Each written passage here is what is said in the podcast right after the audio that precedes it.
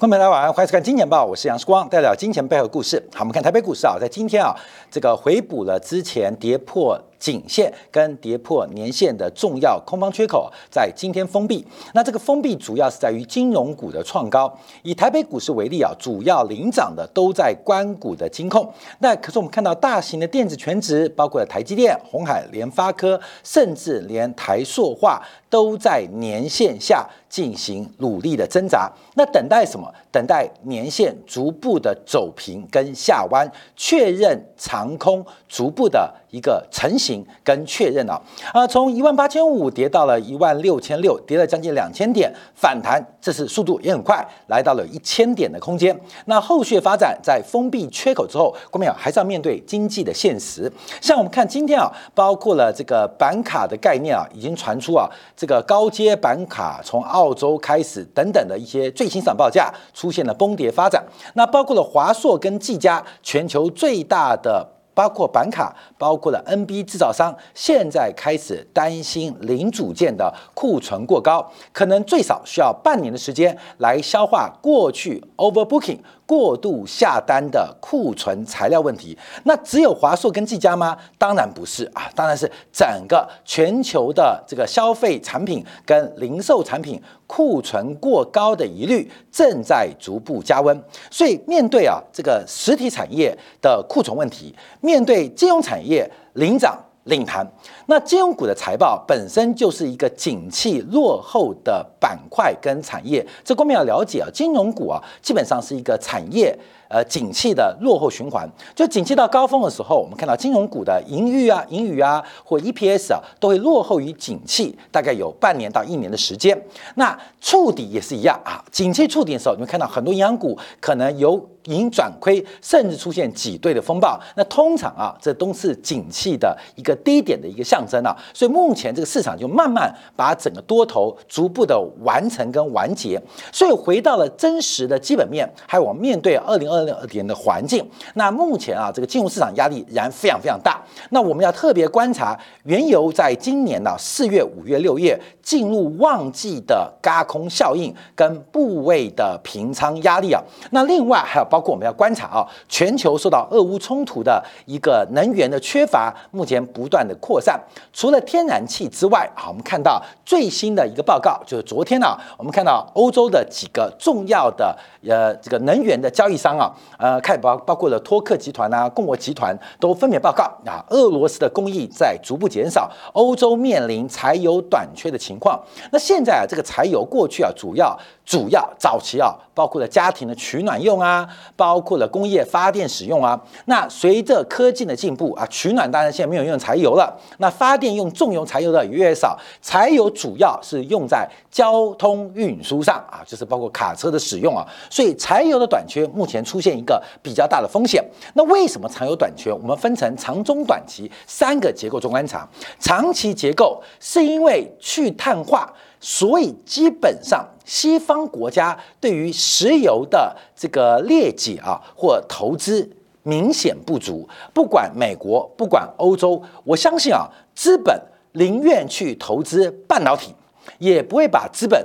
拿去投资石化的，像炼油产业，所以炼油产业，你从本一比市盈率看到它得不到资本上的青睐，这也反映了长期投资不足的状况。应该没有人会投资石化产业大规模啦，因为马上要风力发电啊，马上有太阳能，马上就是氢能源的时代。现在讨论都是能源储存问题，所以啊，这个汽柴油的长期投资不足，慢慢的。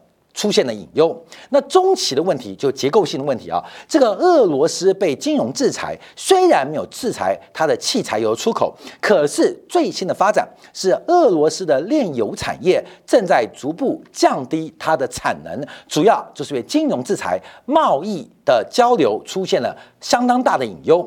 那目前观察啊，从整个欧洲的供货当中受到俄乌冲突影响，大概每天啊已经减少了两百万到两百五十万。桶，所以这个欧洲柴油严重不足的情况之下，我们等下做分析啊。因为按照目前欧洲市场啊，这个柴油价格已经超出汽油的价格啊。我们看这张图啊，这柴油超过汽油价格，这是比较难得出现的现象。因为柴油的提炼成本比汽油来的低啊，柴油的提炼成本比汽油来的低啊，汽油比较高贵啊，柴油比较低贱。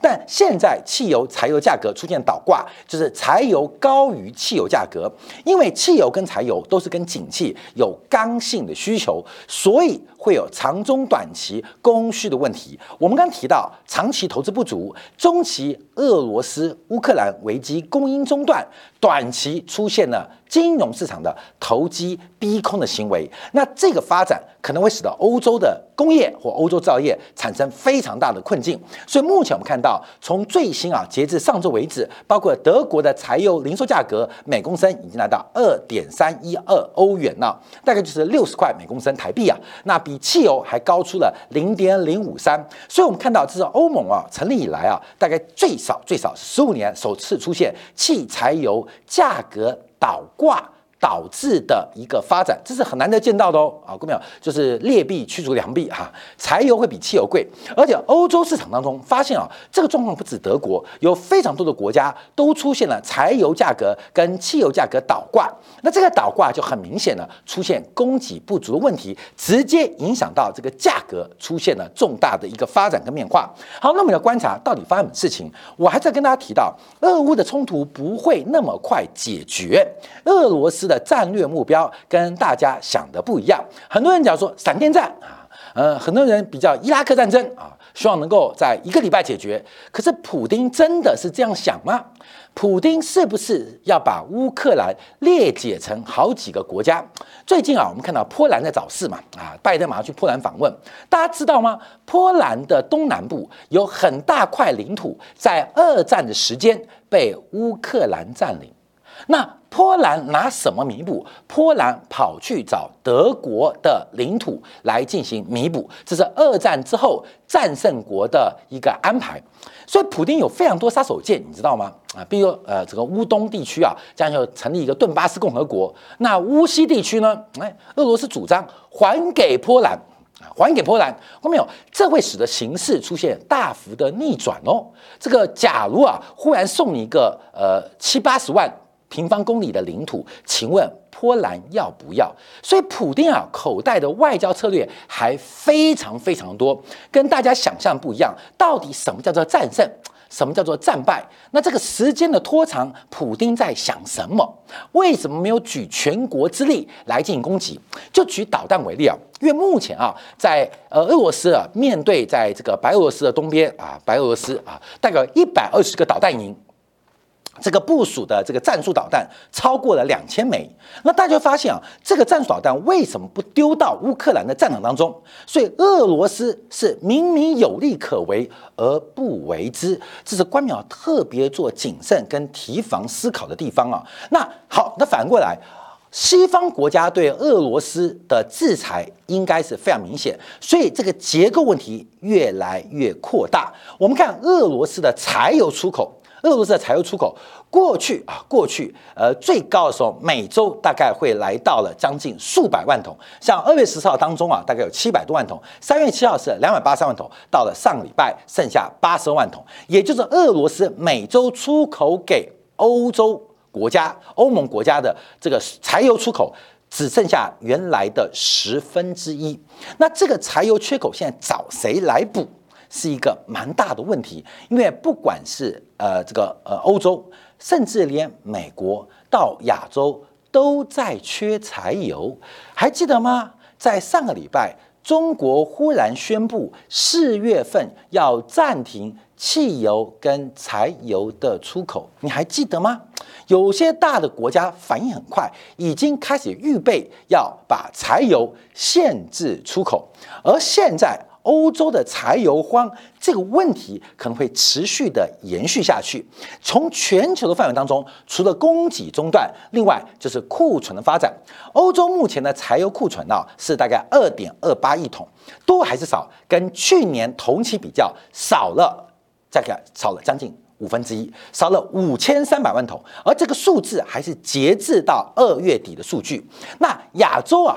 亚太地区的柴油库存到二月底为止，大概是九千八百四十万桶，比去年同期也少了将近两成，少了一千九百万桶。那我们再看一下美国的柴油库存，美国柴油库存以大西洋沿岸比过去五年的平均值更是低了。百分之二十九，这个柴油其实在过去经验，每年的二月、三月、四月，也就是冬季的取暖用油高峰结束，夏季的旅游跟出行的高峰来临之前，二三四五月都是累库的最好机会，就是开始累积库存，因为一个消费高峰结束要。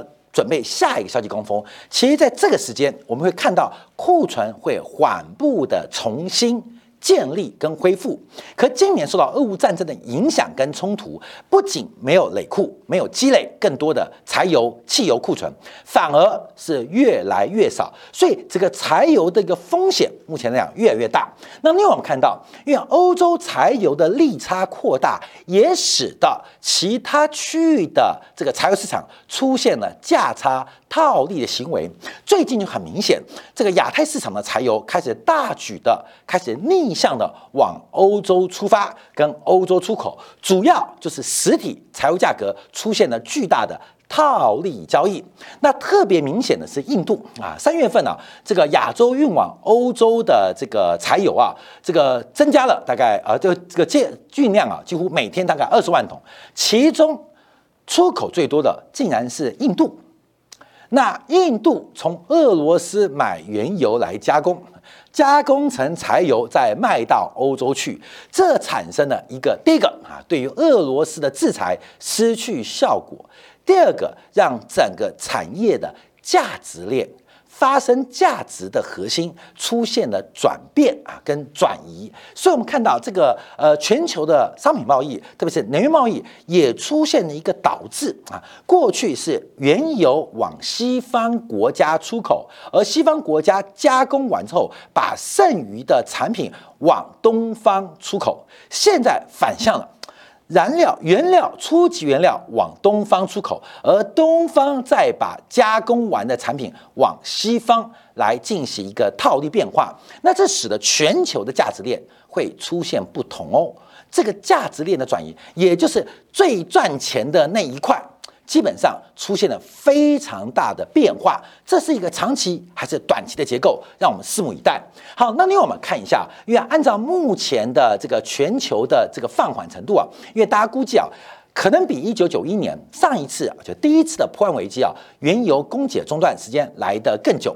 我们特别看到了这个达斯美联储最新的一份啊这个报告，就提到，假如俄罗斯的能源出口今年不能得到恢复，那今年全球经济衰退可能非常是难以避免的。而且这种放缓比一九九一年的破案危机会来得更加的严重，跟更加的危险。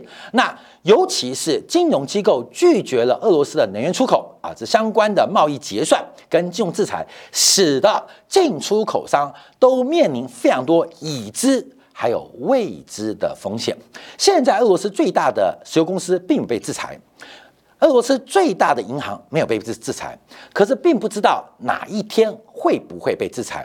而能源的交易或金融的结算，它不是三天。三周就可以轻易达成的，它中间有非常漫长的商业过程，而这过程随时发生制裁，都会导致导致企业。乃至于产业难以弥补的损失，这个变化会使得俄罗斯的一个出口、全球能源供给产生非常严重问题，也就是原油长期维持在三位数字的可能性似乎越来越大。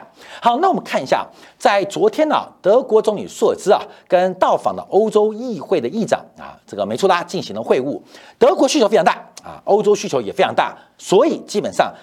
不太可能加入西方国家现在所导向的一个对俄罗斯的一个呃制裁啊。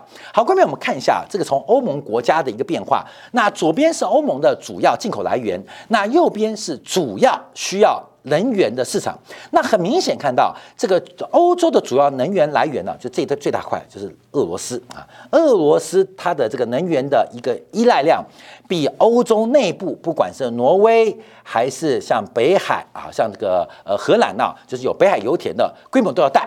那而且主要是包括像意大利啊、像德国啊、像土耳其啊，基本上都非常非常需要这个缺口补不掉，就是补不掉，补不掉就是补不掉。后面管管道天然气绝对比液化天然气的成本来的低非常多，管道天然气跟液化天然气，所以 LNG 啊，基本上它的成本跟价格差的非常非常的大。那所以你要用液化天然气来弥补管道天然气的可能性非常低。我们家里自来水就是管道水，你去超商买的这个矿泉水就属于呃呃就是呃包装水啊包装水。那包装水跟管状水差别很大，因为什么？因为管道水是按照度按照吨在算的，包装水是按照。毫升按照克在算的，所以液化天然气跟管道天然气中间的价格跟成本压力非常大。那现在美国啊，这个光是出口液化天然气啊，就 LNG 啊，基本上就足以把欧洲企业的利润。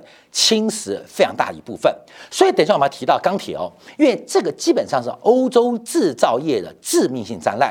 对于现在欧洲制造业来讲，跟发生第三次世界大战没有差别。欧洲制造业除了面对能源大幅走高、原材料价格大幅走高，也是非常明显。好，等一下再提到，我们先把原油讲完啊。好，那另外我们就要观察啊，这个目前这个制裁碰到问题，昨天原油为什么拉回？啊，第一个有人解读啊，是美国的库欣原油交割点啊出现了反弹啊，这个问题啊，对于原油的这个压力啊涨多出现拉回。其实我们更多观察的是，昨天晚上美国国债殖利率已经突破了。百分之二点四，所以不仅是原油。关美，假如你拿这个库欣交割点对于油价的利空来解释原油价格下跌，那昨天黄金跌怎么解释嘞？黄金库存没增加，所以昨天啊，商品行情出现拉回，主要市场担心的是美国国债利率再度走高，而美国国债的价格。再度出现了一个快速的下跌，甚至在这个月以来讲，我们讲崩跌来形容。那我们就看一下美国的库存啊，因为美国的库存基本上从宏观来讲，原油库存持续减少，呃，这个本周啊，呃，又减少了四百二十八万桶，这个减少幅度是高预期的。可市场不太恐慌，主要原因是这个原油的库存，可是我们看到原油期货的交割点。库欣啊，库欣交割点原油库存是连续两周的反弹，为什么市场上的多头或市场上的空头那么关心库欣原油的库存？因为它是交割点，所以后面我们从库欣原油的交割点，它的连续两周库存的反弹来跟大家来做分析。好，我们先看一下这个美国今年的原油需求量啊，是可能要创下一九六三年的高峰。在整个库存回补的压力之下，美国的炼油厂还有包括天气的影响。从短期、从中期都出现了非常大的一个需求啊，所以我们看到美国的需求非常强。那供给除了页岩油页岩气的恢复缓慢之外，又碰到了大量的油气出口的需求，又有利差关系嘛，所以大家非常关心，就原油期货会不会嘎空？回想两年前啊，两年前，两年前的四月份啊。就是二零二零年四月二十号，这个当时的原油期货的合约暴跌，一路跌破零值啊，最终以负的四十块钱来进行结算。当时为什么原油期货会跌破零，跌到负值？主要它是实物交割，所以作为原油的多方。作为油市的买方啊，或是投机的多方，面对新冠疫情，使得全球需求忽然戛然而止。这个多头，第一个面对的是谁要用，没有要用，卖给谁，没有要买。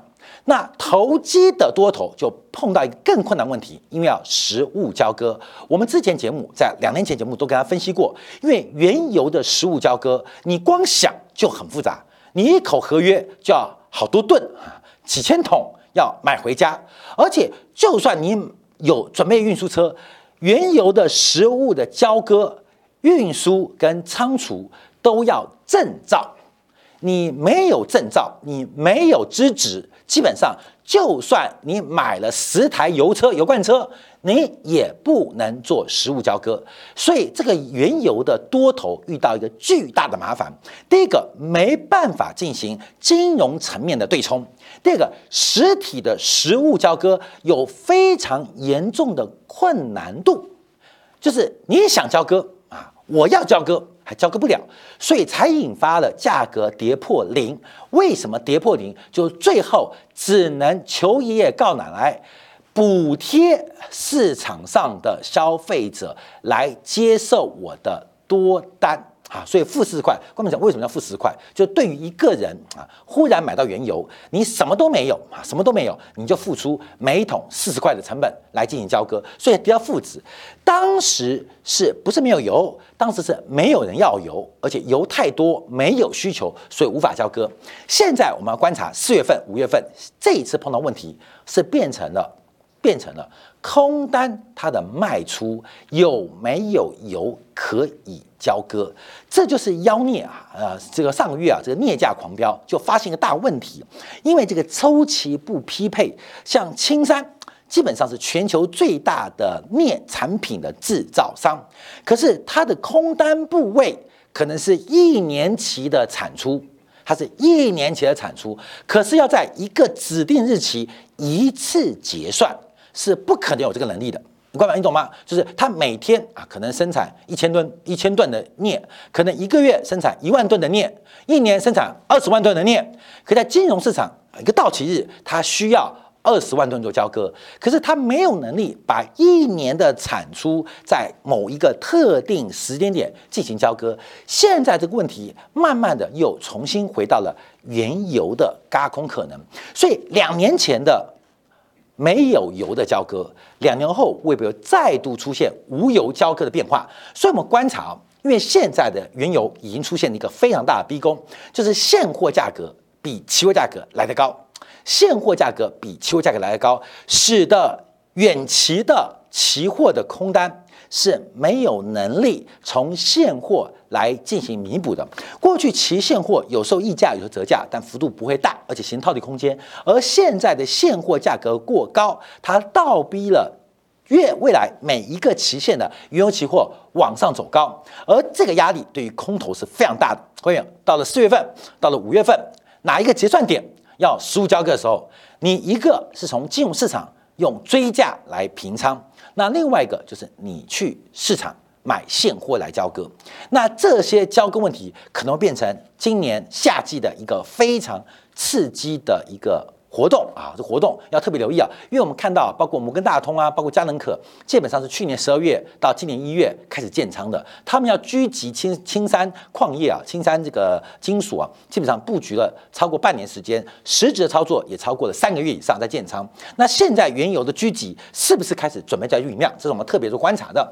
好，那大环境当中啊，这个原油的期货价格目前呢，呃，基本上出现非常大倒挂，就是现在。比未来贵很多，现在比未来贵很多。三月份的原油起呃市场价格比六呃三个月后或比六个月的期货价格贵很多，这个倒挂问题非常严重。所以就为什么昨天晚上库欣原油的交割，库欣原油的库存那么的重要？因为库欣啊，各位库欣交割点的存货已经要创下。近年来的新低。好，我们看每条线啊，像这个最上面是二零一七年的库存，从一月到年底。那另外包括像绿色，绿色是二零二一年的。像另外像这个浅蓝色是二零一八年，就每一年度每一个年度。可是我们看到红色线是二零二二年库欣交割点的原油库存。那这个交割点目前大概两千多万桶。可是这两千万桶，各位要注意到哦，原油跟油气的运输，它长期会要加压，要加压，所以油管当中。本身就有非常多的原油，而这个原油是不断靠上游的输入、下游的提取维持它的压力。你不太可能把油管的油全部取出，这是一个很困难的事情哦。所以现在观察啊，假如扣掉这些运输，包括管道内部的原油。库欣交割的原油库存其实来到非常非常低、恐怖的交割危险环境，所以昨天晚上，美国原油库存虽然意料意外的下滑，可市场为我们解读为油价利空，主要是库欣交割点它的原油库存连续两个周在反弹，而这个反弹似乎稍微解除了逼空的压力。因为库欣交割点的原油库存就代表四月、五月、六月某一月份原油期货商品到期的时候要面对实物交割的可能风险，可能风险。以前这种风险不大，可当库存不足的时候，假如真的要实物交割的时候，是不是有那么多交割？有有有没有那么多货可以交割？从库欣目前截至三月初的库存看起来，这个风险是相当的大哦，这要特别做观察的。那另外我们看到，那往库欣交割点运输的过程当中，也出现了极大的风险，因为现在啊，各地的原油的现货跟期货价格都出现了倒挂，所以运往库欣交割点的原油。本来该运往的中间都被拦湖啊，美国内部哦，不管是巴肯的原油啊，不管是米德兰的原油，他们基本上现在比库欣交割点原油库存都来得高，所以对于生产厂商，他当然不愿意把原油运到库欣来卖或储存，我当地就卖掉，我不敢运那么远。后面你知道吗？我这个呃种这个凤梨。在南部，台湾南部，那台南就给卖掉了。我干嘛千里迢迢运到台北？我在海南岛就卖掉了，我干嘛运到上海？现在，现在美国的原油库存最大问题就是它倒挂很严重，使得库欣原油交割点可以弥补的库存到不了，你懂吗？到不了，讲好要来货的结果中间被拦截，这是目前比较大的一个风险。那海外市场也是一样，随着欧洲的需求增加。欧洲超常规需求增加，出现了巨大价差，从天然气到我们刚刚讲的汽油，包括柴油，出现巨大价差，所以商人有利可图，管你交不交割，现货真实的供需关系正在往欧洲偏斜，可是本土的美国的石油或能源期货市场正在面临一个极大。轧空的一个风险，所以我们要特别来做这个关注啊。好，那另外我们要观察到啊，观察的是另外一个问题啊，这个原油库存的问题啊，就是钢铁价格。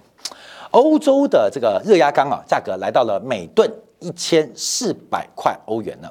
我今天查一下，因为大陆啊，包括亚太地区的钢厂啊，大概目前呢，每吨啊，大概是八百块欧元左右，出现了非常大的倒挂哦，也就是把亚洲的热轧钢运往欧洲是有暴利可图的。当然啊，这个难度有点高了，因为关键不是你说运就运，因为很多的日压钢厂他们是一贯化而且长期的契约关系，能够供给现货的可能性只有中国的这个钢铁厂，像亚洲不管新日铁、浦项或台湾中钢，真正的现货其实是不多的啊，是不多。我之前不跟大家讲过一个，我帮一个呃大陆友人呃接洽中钢订单的吗？后来才发现，原来钢铁厂他们大部分都是长约，所以虽然有巨大的套利空间，这个套利。主要能够套的就是中国的钢厂，可中国的钢厂现在在打压产能，所以能不能套利我们不知道，但至少使得欧洲的钢价目前受到俄乌关系出现了狂飙。欧官们的想象哦，所以包括了宝马、宾士啊，他们生产汽车价格会不断走高。那除了热轧钢卷价格大幅走高之外，包括了螺纹钢，就是台湾叫钢筋啊，这个价格也刷新了历史新高，也代表建筑啊工程的成本。也出现了报告飙高，所以刚讲能源，现在讲原材料都在出现大幅度的暴涨。那为什么啊？关面我们从这张图啊来观察，这全球钢铁的出口国，全球最大的钢铁出口国当然是中国啊。中国一年出口的钢品产量大概是五千一百万吨，五千一百万吨。那第二大出口国是俄罗斯，一年出口四千三百万吨。中国一年产钢超过十亿吨，那多余的。出口是五千万吨，可俄罗斯本身的钢铁需求并不是那么大，所以俄罗斯的钢铁基本上大部分是供给海外市场。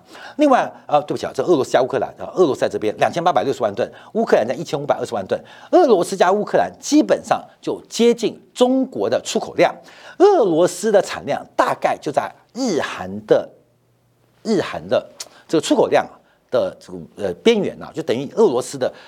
国际钢品的重要性大概就跟韩国、日本差不多啊，比日本稍小。可加了乌克兰这个等级爬一爬一个地位啊，它是第一，它是第二，跟第三、第四、第五的差距非常远哦。俄罗斯加乌克兰基本上就是第一梯队啊，中国跟呃俄罗斯啊，基本上我们叫做第一梯队啊，第一梯队就是乌克兰加俄罗斯，俄乌加起来加错。那第二梯队啊，就是日本。南韩跟德国，而第一梯队跟第二梯队差得非常远，差得非常远。所以啊，这个俄乌的冲突啊，使得整个全球钢铁的供给也出现了变化。所以看到最近钢铁股啊表现蛮好的，因为这个供给可能是长期中断。好，那我们再往下观察，那发生事情？哎。昨天大家可能看到很多画面啊，不管从这个媒体啊，像 U Y T 的平台啊，还是抖音平台，就看到那个马里乌波尔一个很大的工厂被炸掉，谁？亚速钢厂。这个亚速钢厂啊，在这一次啊，在前天啊，遭遇到这个俄罗斯啊的导弹攻击，一次。就遭到毁灭性的破坏。这个亚速钢铁厂啊，基本上是欧洲最大的钢铁厂之一，每年出口五百三十万吨的钢铁来到欧洲。好，看没有？一个数量，一个是品质问题啊。因为啊，这个乌克兰本身在呃苏联垮台之后，他们对于钢铁制品的加工能力需求变少，所以很多的钢铁是以最原始的，包括了钢坯。包括了热压钢的出口为主，这代表什么意思？乌克兰长期提供欧洲，尤其北欧国家非常廉价的金属原材料啊，金属原材料。我们在国际贸易当中啊，会做出很多的一些这个关税的选选择跟决策。有时候一个国家保护这些产业，会干嘛？会提高原物料的关税出口成本，降低一次加工。二次加工的出口品的关税，为什么用价值跟关税成本关系导引产业升级？所以，但乌克兰没有这样做，为什么？因为乌克兰没有指望，只能把大量生产的钢坯啊啊，顿巴斯地区的廉价的煤、廉价的铁矿砂一次加工。光是做成钢坯就觉得已经非常伟大了哈！一吨矿砂多少钱啊？没多少钱，一百块啊美金。加工成一吨啊热压钢变成一千四百一十块欧元啊！你懂意思吗？各位，这一个加工啊就翻了十三倍嘛。铁矿砂就一百块美元嘛啊，一百块美元啊，一一百美元之上就一百块欧元呐。啊一百四十块欧元好不好？刚刚讲了，热轧钢是一千四百块欧元哦，所以你把铁矿砂加煤炭加工之后，会从一百四十块变成一千四百块，是按吨计的，按吨计的啊，各位一吨好，一吨钢铁厂，一吨钢铁热轧钢做成一吨的宝马是多少钱？没有，宝马就不是一千四哦，宝马可能啊，像七系列七系列的，可能就是十四万欧元哦，所以德国的。采矿啊，不用交给乌克兰。这个一百四一百四十块啊，一百四十块的铁矿砂加煤炭，好了，一百四十块到变成一千四百块的事情，好，你乌克兰做，我做什么？我把一千四百块的这个钢铁变成一万四啊，还低点是 Volkswagen 变成十四万啊，各位变十四万。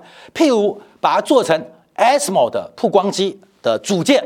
啊，那钢铁就不一样。后面有不讲吗？这个稻草啊，绑在白菜，就是白菜价卖掉；稻草绑在大闸蟹上面，就用大闸蟹价格卖掉。关面运动，因为不是大闸蟹用稻草绑吗？白菜不是有稻草绑吗？那稻白菜的价值在哪边？看你是绑白菜还是绑大闸蟹。好，所以一百四变一千四的事情，乌克兰赚，俄罗斯赚，那约翰姆赚不到。一千四变一万四啊，交给。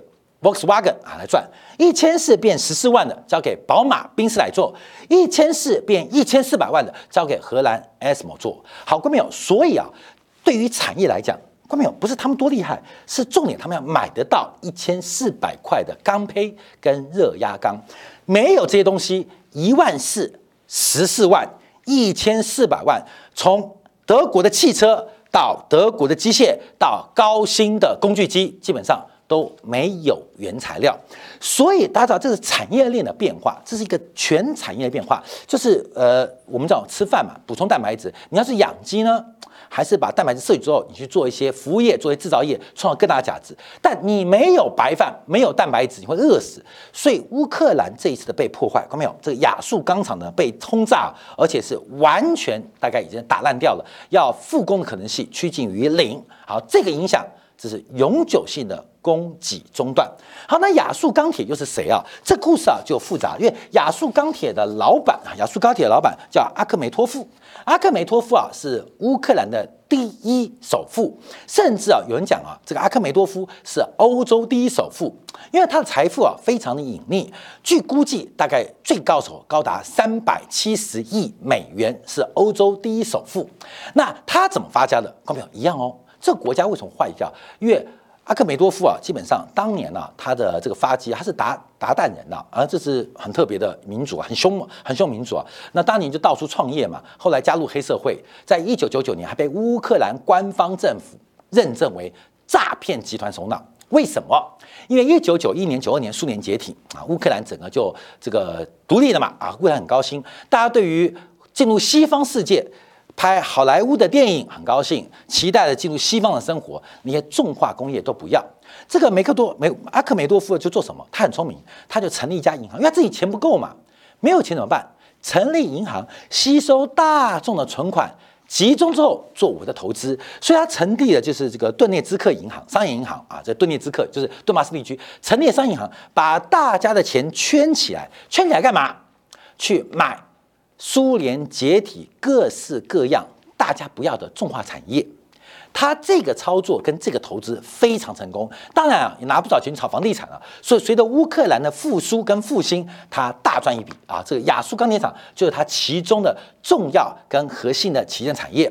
那这个阿克梅多夫啊，也是第一个在今年一月份就坐私人飞机逃往海外的。呃，这个乌克兰的富人，那阿这个阿克梅多夫也很特别，因为基本上他他是顿巴斯地区的达旦人啊，他其实跟俄罗斯关系也是千丝万缕。